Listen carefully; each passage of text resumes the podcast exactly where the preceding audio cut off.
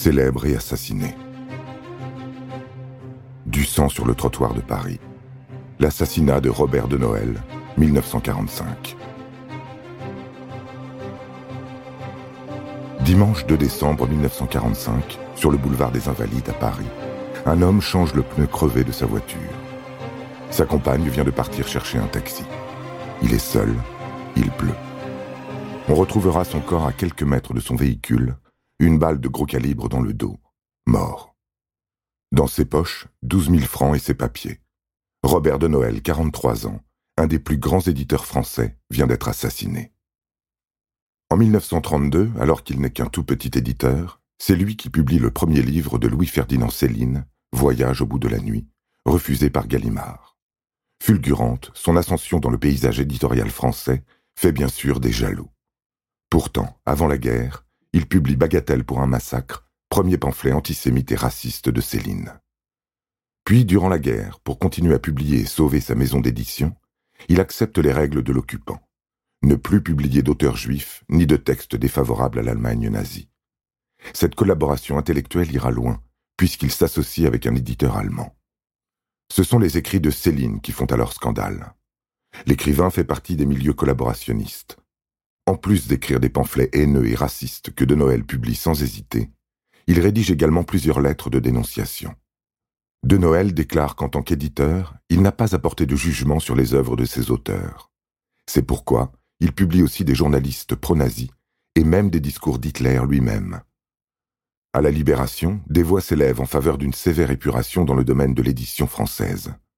Robert de Noël est poursuivi pour collaboration.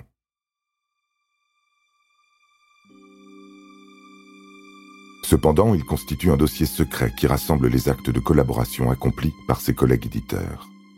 Avec ce livre noir, il entend se défendre en montrant qu'il a tout simplement agi comme tout le monde durant la guerre et qu'il n'est pas plus coupable que les autres. Le procès de De Noël a lieu en juillet 1945, et malgré la publication des écrits antisémites de Céline, il est reconnu personnellement innocent. Mais le procès de sa maison d'édition est fixé au 8 décembre 1945.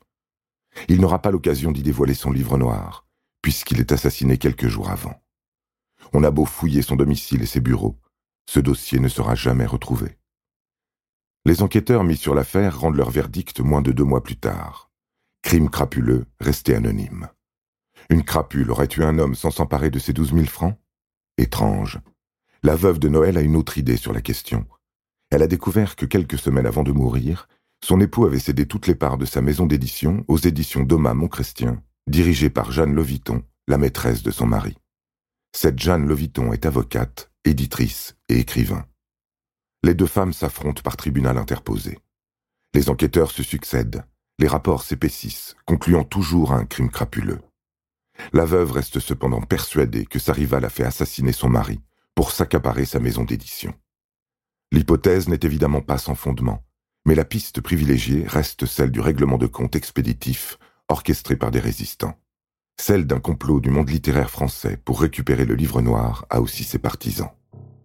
Dans l'impossibilité de trancher pour l'une ou l'autre thèse, la justice referme le dossier de Noël par un non-lieu définitif, prononcé en juillet 1950. On ne saura donc probablement jamais qui a tué Robert de Noël, éditeur aussi talentueux que controversé.